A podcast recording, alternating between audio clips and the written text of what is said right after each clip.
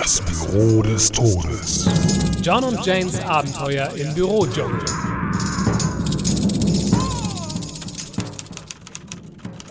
Deswegen werden die Papierkosten in Zukunft vom Weihnachtsgeld abgezogen. Das Sekretariat. Das wird sie lehren, Kopierpapier zu stehlen. Memo in der Rohrpost. Ja, Entschuldigung, man hat mir gesagt, ich soll mich an Sie wenden, wenn ich ein Rundschreiben verschicken will. Ihr Kollege am Kopierer hat mir gesagt, dass ich Sie hier finde. Ein aufgeblähter, fies wirkender Mann mit Halbglatze und kleinen, gemeint reinschauenden Glubschaugen.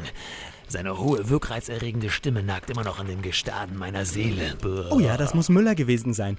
Sie sind bestimmt der neue Kollege aus Übersee, oder? Amazonas-Filiale.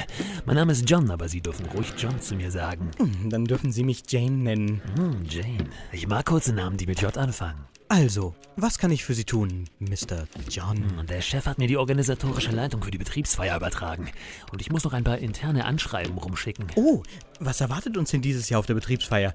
Im letzten Jahr haben wir ja ein sehr nettes Picknick im Park gemacht. Mir schwebt da etwas Spektakuläreres vor. Ein Wasserflugzeug bringt uns in die Tiefen des afrikanischen Regenwaldes, wo wir von Eingeborenen empfangen werden.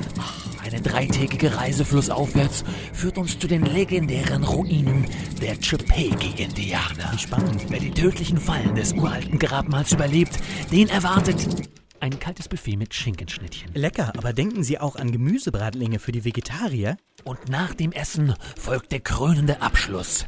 Eine Polonaise durchs Unterholz. Klingt einladend. Und dafür haben Sie sich jetzt schon einmal ganz stilecht eingekleidet mit Tropenhelm, Machete und Peitsche? Nein, das ist meine ganz normale Arbeitskleidung. Im Dschungel werde ich allerdings mein Hemd ausziehen. Eine tollkühne Verletzung des Dresscodes. So bin ich, Miss Jane, so bin ich. Immer das Salz im Kaffee der Autorität. Apropos Autorität. Dieser Müller herrscht wie ein Despot über die Kopierpapiervorräte. Er hat mich nicht mal meinen Reisepass kopieren lassen, geschweige denn die Rundschreiben. Ich wusste es. Er stiehlt immer all das Kopierpapier. Schalten Sie auch das nächste Mal wieder ein, wenn Sie John sagen hören. Dieser langfingernde Büromaterial veruntreuende Bastard.